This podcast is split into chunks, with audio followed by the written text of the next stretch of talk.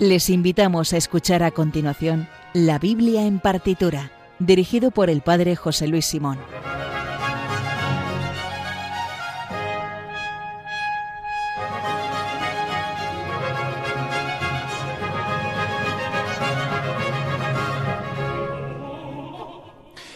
Pues una de dos. Si es la primera vez que escuchas esta sintonía, esperamos que eh, disfrutes tanto como nosotros haciéndolo, porque es como muy bien y muy fantástico el poder asociar los textos de la Biblia con los fragmentos musicales más bonitos de los autores más importantes de la historia de la música. Y si es que no es una casualidad, sino que ya eres un bibliopartiturófilo eh, ferviente y fiel, pues aquí estamos de nuevo y con un programa con el que no sé qué vamos a hacer, Sergio, que no lo tengo muy claro todavía. Pues Buenas, eh, buenas a todos, por cierto, gracias por presentarme. Padre, vamos con el programa número 60, que se dice pronto. Ahí estamos. Eh, que lo Las bodas, ¿hay algo para las bodas de los 60? No, mm, no de oro, será oro platinado, oro, rodinado algo así. Yo creo que nadie dura tanto, José Luis.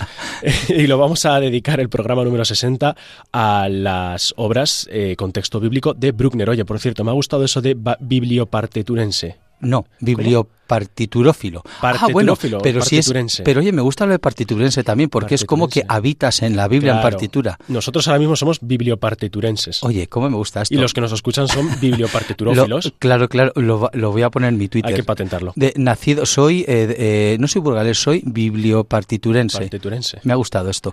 Bueno, el caso es que, eh, como bien decías, que vamos a escuchar obras de Bruckner, vamos a recordar una cosa que dijo el Papa número 260 65 de la Iglesia Católica, es decir, eh, Benedicto XVI, que después de un concierto que se le ofreció en el Vaticano el 22 de octubre del año 2011, eh, dijo eh, de Bruckner, en ese concierto interpretaron la Sinfonía 9 y el Te Deum, dijo que Bruckner siempre tuvo una fe sencilla, sólida y genuina, conservada por toda la vida hasta el punto de querer ser sepultado en la iglesia de la abadía de San Florian, en la cripta, bajo el potente órgano que tantas veces hizo sonar. Y dice, dijo también Benedicto ese día que Bruckner pedía al buen Dios poder entrar en su misterio, poder ascender a sus alturas, poder adorar en el cielo al Señor como había hecho en la tierra con su música. Y dijo también que eh, la música de Bruckner, dijo Benedicto, que es un reclamo a nosotros para abrir los horizontes y pensar en la vida eterna, no para huir del presente, aunque tengamos problemas y dificultades, sino más bien para vivirlo todavía más intensamente, llevando a la realidad en que vivimos un poco de luz, de esperanza y de amor. Nos gusta esto de no huir del presente y de la vida real aunque haya problemas, sino que lo que hay que hacer es en, el contexto en el que estemos eh, vivirlo con un poco de luz, de esperanza y amor. Esto decía el Papa Benedicto de Anton Bruckner. Pues dicho queda, precioso por cierto. Y como siempre recuerden que el Twitter del programa es arroba bibliaartitura, donde también pueden escribirnos para hacernos una petición, dedicatoria o recomendación. Y además tienen la lista de obras que vamos a escuchar a continuación. También pueden ponerse en contacto con nosotros en el mail la biblia en partitura arroba radiomaria.es. Dicho lo cual, para los nuevos y para los que ya sois veteranos, comenzamos en Radio María España, la Biblia en partitura.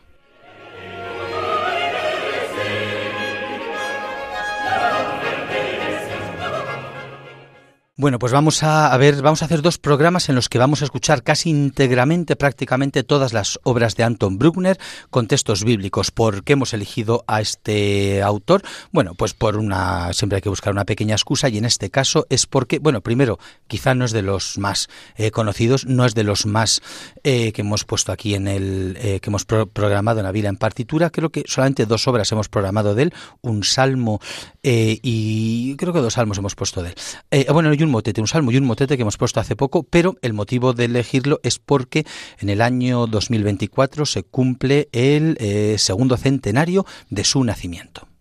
Efectivamente, eh, heredó, bueno, ¿te cuento un poquito su vida o te vas a eh, sí, por favor, cuéntanos un poco. venga, os cuento. Tienes un minuto y medio. Tengo un minuto y medio, venga, lo leo rápido. No, eh, heredó el, su gusto por la música religiosa eh, de su padre, que era un campesino, maestro de escuela y organista. Con 10 años tocaba ya el órgano y fue niño cantor en la abadía de San Florian. De allí se trasladó a Linz, donde trabajó de organista y finalmente se instaló en Viena, donde fue profesor de música, como su padre, mientras estudiaba a Beethoven y a Mendelssohn. Conoció y admiró a Wagner, eh, de quien también eh, fue, fue su amigo, y en 1867 eh, tuvo una, un grave bache de salud psicológica. Nunca perdió su fe sencilla y robusta, sin embargo. su obra más relevante son sus sinfonías, no las, hemos, no las hemos escuchado mucho por aquí porque somos muy vaquianos y muy gendelianos, ya saben, pero también compuso sus obras religiosas que vamos a escuchar para órgano, para órgano musicalizaciones de salmos y también varias misas y otras obras litúrgicas. Bueno, yo tengo localizadas en el catálogo de Wagen, de, uy, de Bruckner, perdón, que se llama WAB. Eh, tengo localizadas 34 obras con textos bíblicos. Vamos a escuchar prácticamente todas, salvo eh, la v, 11 eh, que en realidad es igual que la número 10, que es una cita de Filipenses 2, que lo escucharemos en el próximo programa.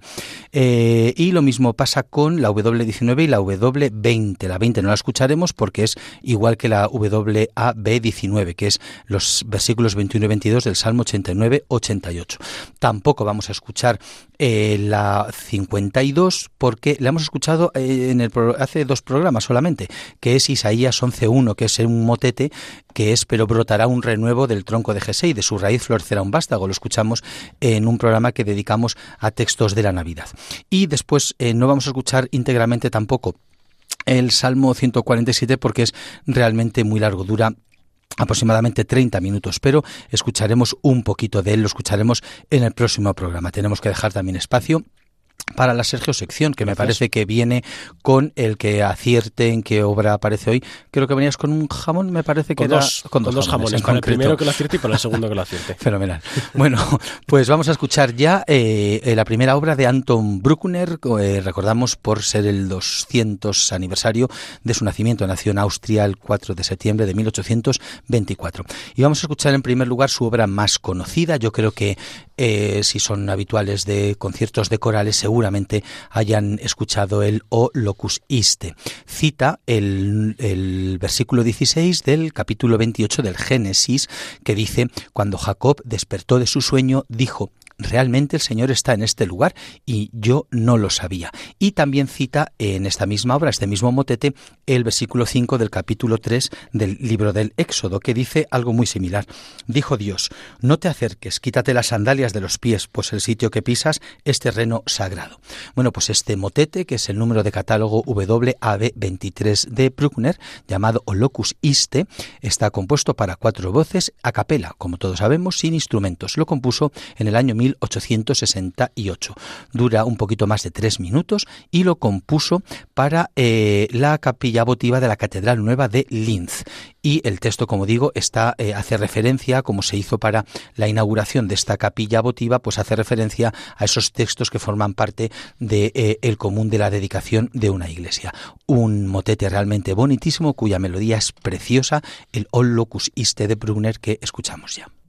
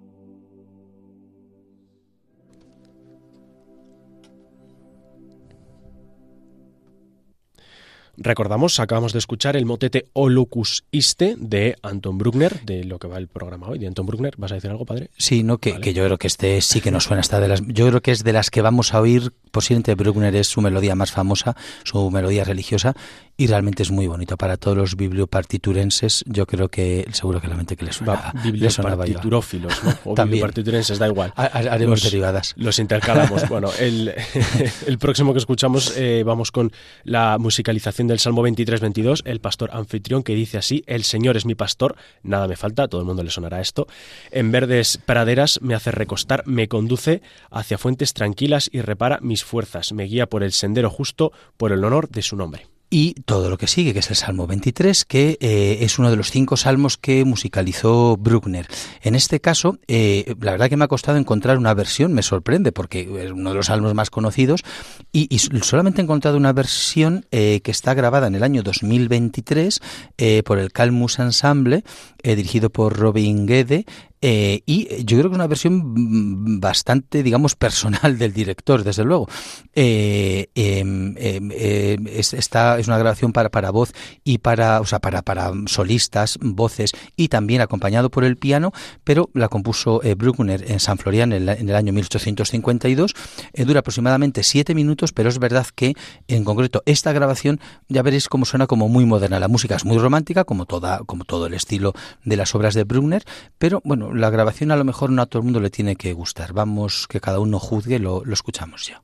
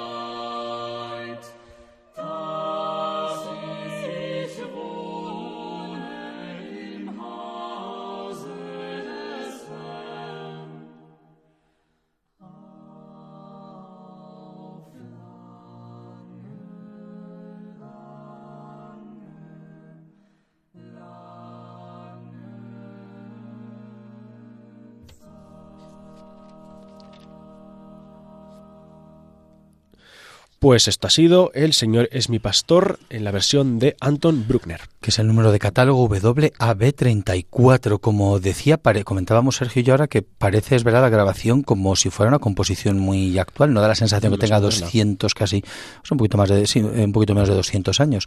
Pero es el tipo de grabación, es la única que he encontrado yo desde luego y que es una, además, eh, que, que es una grabación muy reciente de agosto del año pasado y, pero realmente es muy bonita, es muy melódica, muy mm. lírica, para hacer referencia a esa cosa tan dulce también del Salmo, Señor es mi pastor.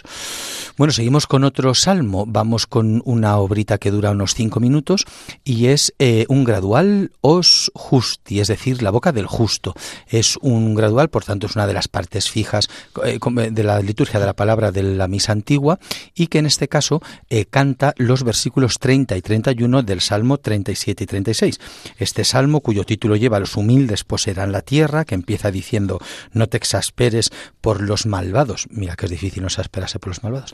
Eh, no envidies a los que obran el mal, que también es difícil, porque uno siempre piensa los malos, malos a veces mejor. Bueno, pues en concreto eh, Bruckner musicaliza en los versículos 30 y 31, que son eh, la boca del justo expone la sabiduría, su lengua explica el derecho, porque lleva en el corazón la ley de su Dios y sus pasos no vacilan.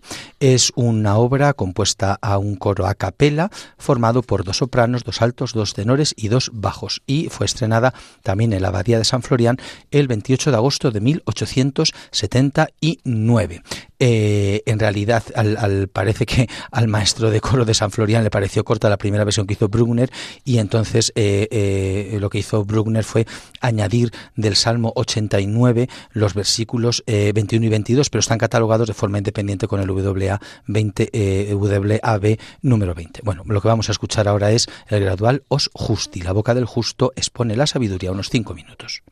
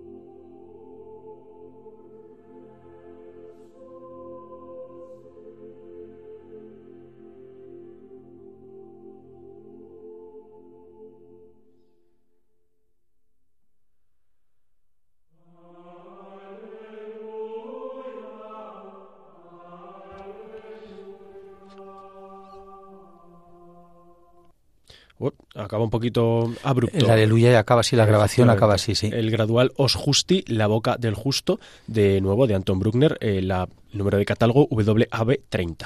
Vamos a escuchar una brita ahora muy breve también. Es otra obra litúrgica, eh, que es el ofertorio Aferentur Regi.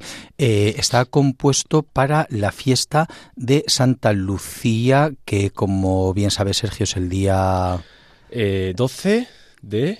13 más bien. De diciembre. 13 de diciembre. Entonces, eh, bueno, era un día solo. Oye, tampoco es tan fácil. No todos los que estáis escuchando ahora la radio. Hay 365 días. Claro, sabíais, nos hemos equivocado solo por un día. bueno, es. el 13 de diciembre y Bruckner la eh, compuso este ofertorio eh, como para la fiesta y del año en concreto 1861. Fue estrenado el 13 de diciembre de 1861. El texto está tomado del Salmo 45-44, que es el epitalamio real. Concreto, los, el los versículos 15 y 16, que dicen, la llevan ante el rey con séquito de vírgenes, la siguen sus compañeras, las traen entre alegría y algazara, van entrando en el palacio real. En este caso está compuesto para coro mixto y también para instrumentos, pero dura muy poquito, menos de dos minutos.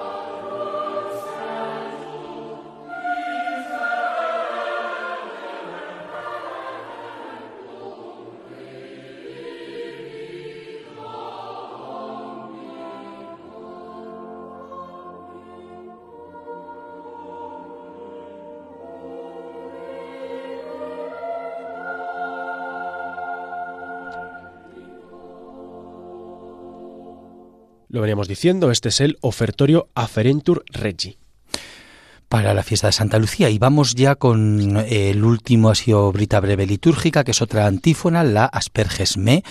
Eh, ya lo sabemos entonces cuál es, que es el texto del de el, versículo número 9 del Salmo 51. Rocíame con el hisopo, quedaré limpio, lávame, quedaré más blanco que la nieve. Eh, de esta antífona eh, tiene dos versiones Bruckner, que es la WAB número 3 y el número 4. vamos a escuchar la versión, están compuestas en la, en, la, misma época, entre el año 1843 y 1845. Vamos a escuchar la WAB número 4, compuesto para coro mixto a capela, por tanto sin instrumento, como casi todas las obras litúrgicas que estamos escuchando, para un coro de soprano alto, tenor y bajo, y dura también muy poquito, un, también un poquito menos de dos minutos.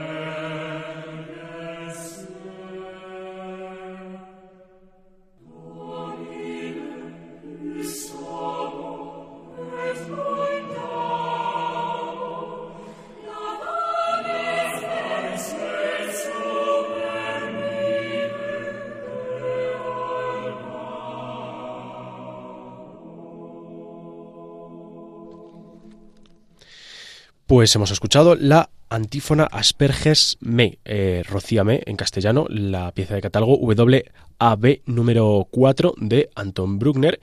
Y eh, vamos, vamos con, con lo que eh, José Luis llamó Sergio Sección un día y así se ha quedado. Y ya vamos a por los jamones, a ver si nos tocan por fin, a ver si acertamos. A ver si jamones.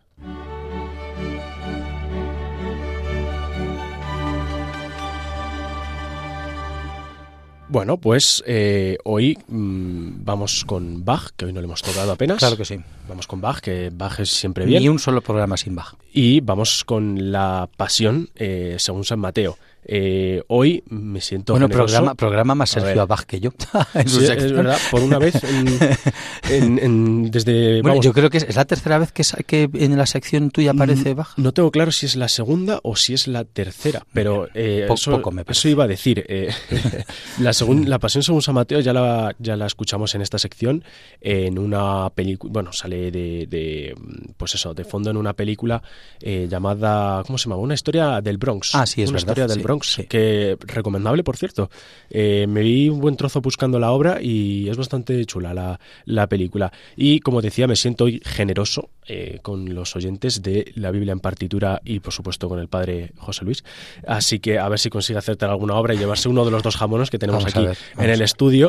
Eh, y nada, pues lo dicho, vamos con la Pasión según San Mateo, concretamente con el movimiento número 78, que es un coral con el que termina la pieza y que dice así, llorando, nos postramos ante tu sepulcro para decirte, descansa, descansa dulcemente, descansad, miembros abatidos, descansad, descansad dulcemente, vuestra tumba y su lápida serán cómodo, cómodo lecho para las angustiadas eh, conciencias y lugar de reposo para las almas. Felices son tus ojos que se cierran al fin. Y efectivamente es como acaba así la pasión según San Mateo, esto no.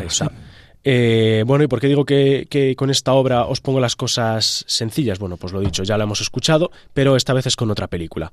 Eh, la vamos a revelar después de escuchar eh, La Pasión, pero... Mmm, ¿Alguna, ¿Alguna pista? Estas sí, las tengo por aquí apuntaditas para que no se me olviden. Es una película dirigida por Anthony Minghella y estrenada en el año 1999. Vale, ya me he quedado sin jamón porque no sé quién es el director, con lo cual... No pasa nada, la vas a conocer seguro. A, com a comer pan. Bueno, no pasa nada, eh, pan con pan ya sabes. No. tiene un cartel muy reconocible. El protagonista es Matt Damon y también participan otros actores como Gwyneth Paltrow y Jude Law. También pensemos, por favor, que esto es una película de 1999, o sea que estos actores que ahora son cincuentones, con todo el respeto, eh, eran chavales cuando la hicieron, ¿vale? eh, recibió cinco nominaciones a los Oscar y cinco nominaciones a los Globos de Oro, pero se fue con las manos vacías de ambas de ambas galas. Y bueno, pues es un thriller, un poco es un thriller con troques de drama, intriga, crimen, es un poco de todo, es una película un poco atrapalo todo. Eh, vamos a escuchar la obra, eh, os pongo después en contexto y revelamos la película.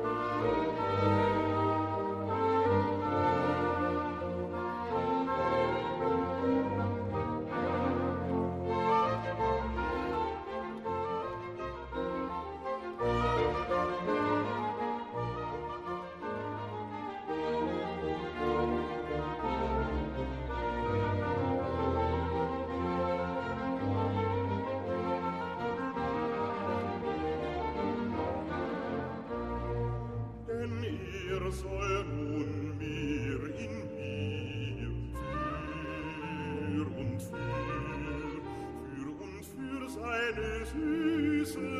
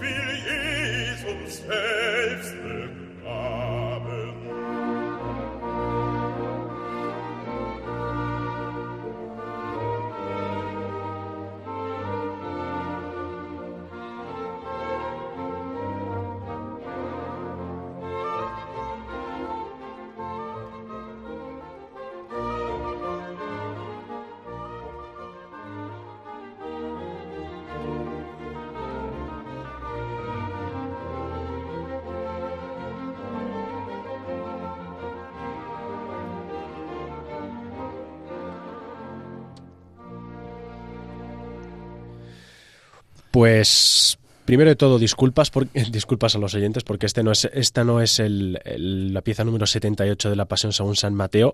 He, leído mal el texto, es la número 75, eh, que es un aria y que dice así, Purifícate, corazón mío, yo mismo quiero enterrar a Jesús, pues Él hallará en mí por siempre dulce reposo.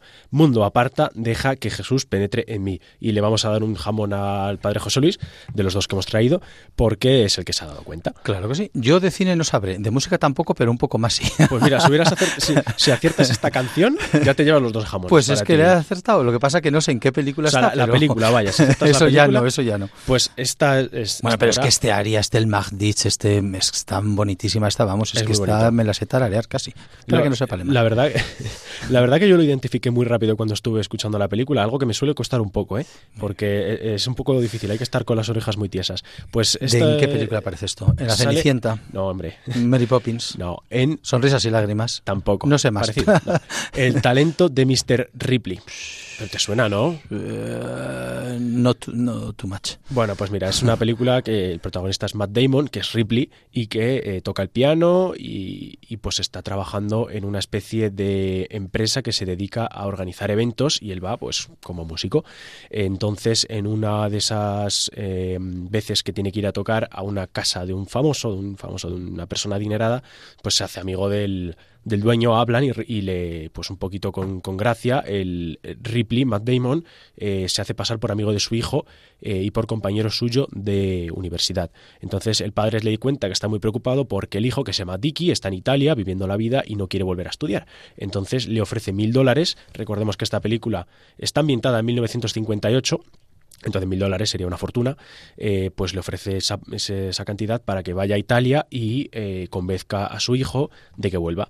Eh, y en vez de convencerle Ripley a Dicky, es decir, Matt Damon, a Jude Law, que es el otro protagonista, pasa al revés. Eh, Matt Damon se contagia de la vida allí en Italia y no quiere volver y, se quedan allí viviendo la vida juntos. ¿Y en qué contexto aparece esta pues Sale al principio casi casi del todo. Yo la verdad que mm, me santigué cuando la escuché, cuando escuché la, obra al principio de la película porque dije, jope, qué fácil, mm, no me ha costado nada encontrarlo. Pues esto sale eh, en cuanto, después de tocar para, en la casa de esta persona, del padre de Dicky, eh, está en su casa, que vive en un suburbio el pobre chaval, es un medio estudiante, no tiene mucho dinero y sale, eh, pues eso, está mm, haciendo sus cosas, vistiéndose, ¿no? Y él pone eh, discos eh, aleatorios en el tocadiscos y tiene que adivinar que pues eso, quién es el quién es el autor, quién es el cantante, ah, cuál es la orquesta. No sale esta, sale otra, pero eh, justo cuando ya vienen a recogerle para llevarle al puerto, eh, hace la travesía en barco hasta Italia, suena eh, la Pasión según San Mateo y hay un guiño a Bach porque em, cuando está ahí vistiéndose y, poniendo las, las obras para y, adivinándolas, muestra la, encima de la mesa todos los discos que los discos que tiene y en uno de ellos eh, se ve el nombre de, Bach en grande. Entonces es una ah. especie de, guiño, ¿no? Pues justo se ve el disco de Bach y en la escena inmediatamente posterior suena La Pasión según San Mateo de Bach. Entonces, muy, bien traído, ¿no? Pues sí, está interesante, está curioso. No tanto por el texto, sino como la obra y el autor. Sí, porque el, texto no tiene, no tiene mucho que ver. Mm. Sí, no, es, por el autor y la obra, desde luego. Claro, pero, el, guiño está ahí. Así que nada, pues un jamón para José Luis. Muy bien, otro para mí que me lo he currado. Efectivamente, por repartido. Ya no, no, no escriban ya para concursar, que ya está, está, está, repartido todo. Gracias por la sección. De nada, pues.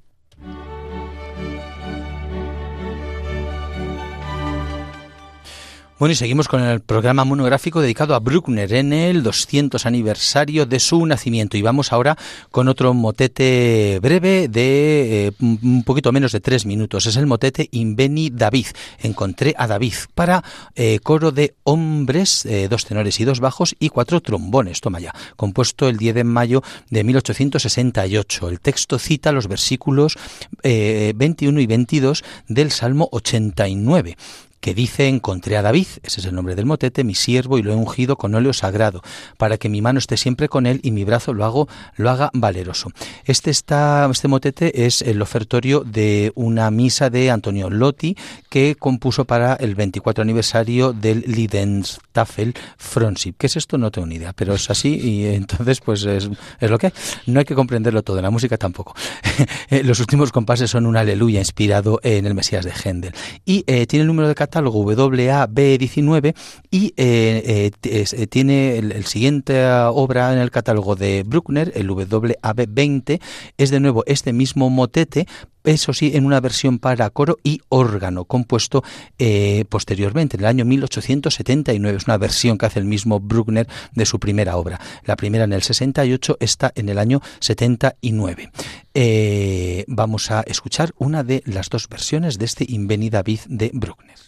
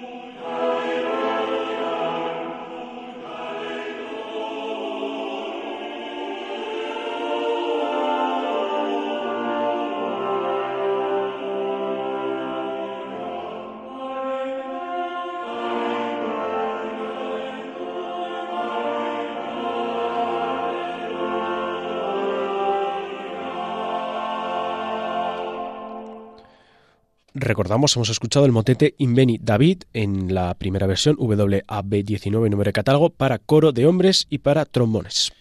Bueno, y vamos a acabar escuchando el comienzo del Salmo 113-112, eh, que es el número de catálogo WA B, eh, sí, WAB, el número 35 lo compuso Bruckner para eh, coro de dos sopranos, dos altos, dos tenores, dos bajos, eh, coro, doble y orquesta. Lo compuso en el año 1863. Es uno de los cinco salmos que musicalizó Bruckner.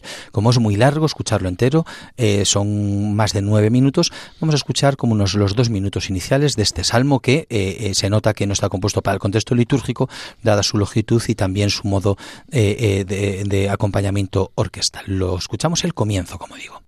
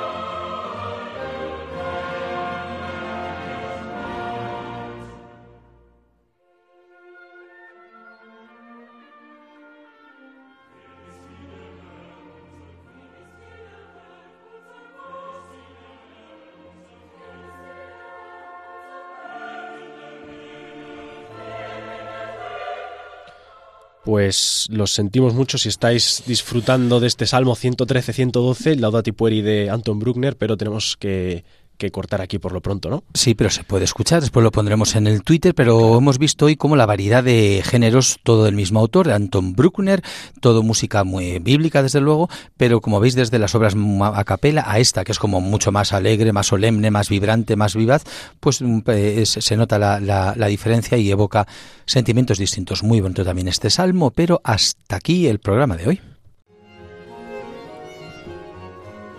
Y como saben, pueden volverlo a escuchar íntegramente en el podcast que se encuentra tanto en la web de Radio María, eh, radiomaria.es, www.radiomaria.es, como en las plataformas de Apple, Google y Spotify. Además, pueden escribirnos a través de Twitter del programa, que es arroba bibliartitura, para hacernos una petición dedicatoria o recomendación y podrán encontrar la lista de obras que acabamos de escuchar. También pueden ponerse en contacto con el programa en el mail la biblia en partitura arroba radiomaria.es o por correo postal en en la dirección Paseo de Lanceros 2, primera planta, 28024, Madrid. Recuerden que en Radio María pueden escuchar Clásica en Radio María, presentado una semana por José Vicente Molina y otra por María José López. Pues hasta el próximo programa, Sergio. Pues muchas gracias y hasta la próxima. Sean buenos y si no, confiésense.